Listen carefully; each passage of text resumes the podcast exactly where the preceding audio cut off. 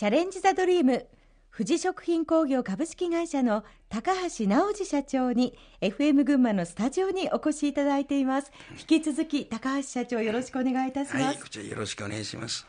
先ほどはもやしの製造で起業して、はいはい、事業を拡大してきた様子を伺いました、はいはい、富士食品工業ではカット野菜にも力を入れてますよね、はいはい、これはどうしてカット野菜にというふうに思われたんですか、えーと、ヨーロッパとかアメリカでは今からあの30年ぐらい前から、はい、ものすごくカット野菜っていうのがスタートして非常に好評だったんですね。はあ。そんな形で日本からもスーパーさんがアメリカとかヨーロッパに研修に行って、はい、あ日本もこれをやればどうだろうってんで、うん、ぜひ作ってくれという要望がございましたんで、はい、それで始めたわけですね。そうですそうただ自分はもやしっていうのは全く水だけで、はい、どんなあの添加物も薬も使わない本当に衛生的のあれで、もやしほどこんな素晴らしい食べ物ねっていう自負しておりましたんで、はい、で、カット野菜っていうのは農薬漬けで、それをやってええのかという疑問が自分で湧いたんですよね。ふつふつと疑問が湧いてきたそうそうそうそう、今の日本の農法で、はい、そのままやってええのかと。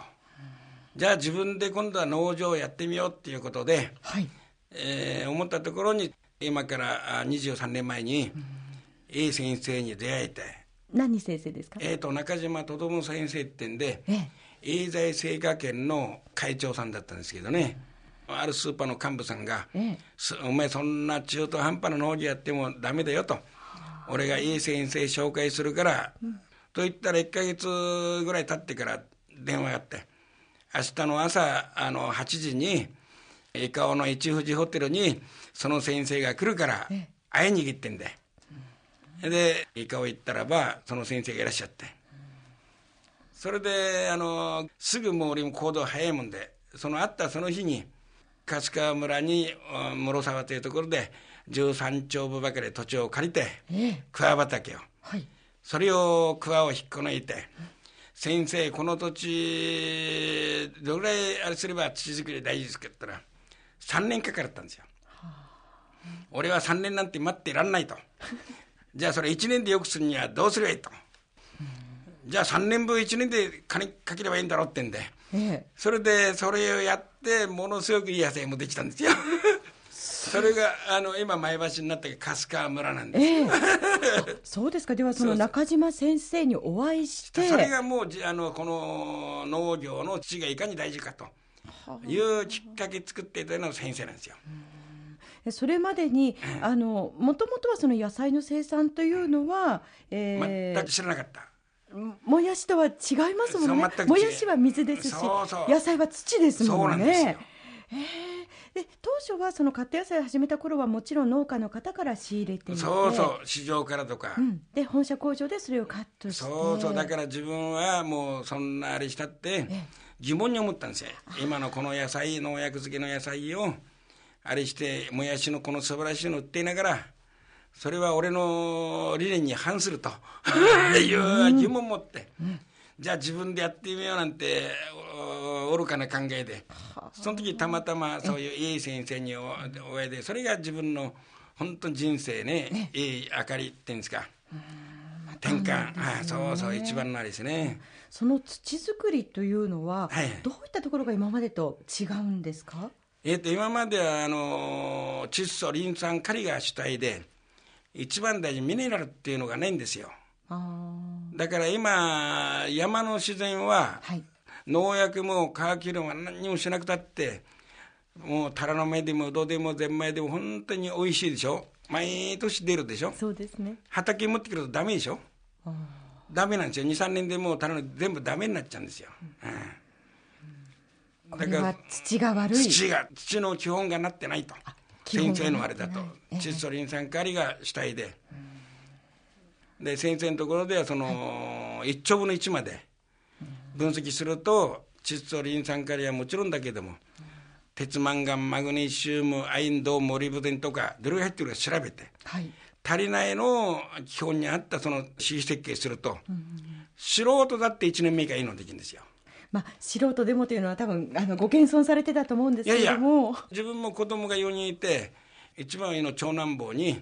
もうお前は会社なんか継がなくていいと。これから農業が一番未来のある素晴らしい事業なんだから、はい、もう世の中のためにもなるしお前は農業やれと。それで宇都宮にあの農家の売り手があったんで買って。群馬赤家県の社長副社長さんがもう手取ら一人で全部指導してもらって素晴らしいトマトとか人参ができて、やっぱり土作りからしっかり行った野菜というのは違いますか？もう全然味も違うし、えー、日持ちも違うんですよ。甘みであったりとか。甘みもう他の野菜が食えなくなっちゃうんですよ。まあ、その中島先生が提唱しているというのは不足しがちなミネラル成分を補って土壌を改良して、バランスの良い土壌にするという。農法ですね。今日本の農業は全部窒素リン酸カリ特に窒素が多いとダメなんですよ。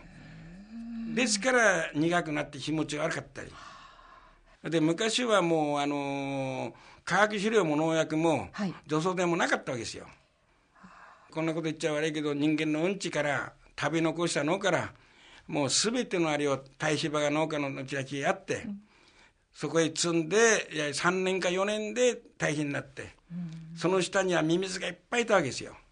で魚取るとその中であれ魚釣り持ってったり。で自分の子供の時なんてそのミミズをお腹だけ出して煎じて飲むと解熱剤なんだよ。うん、まあなんかこうねやっぱり昔の方の知恵ってい。やいや昔の人の方が偉かった、ね、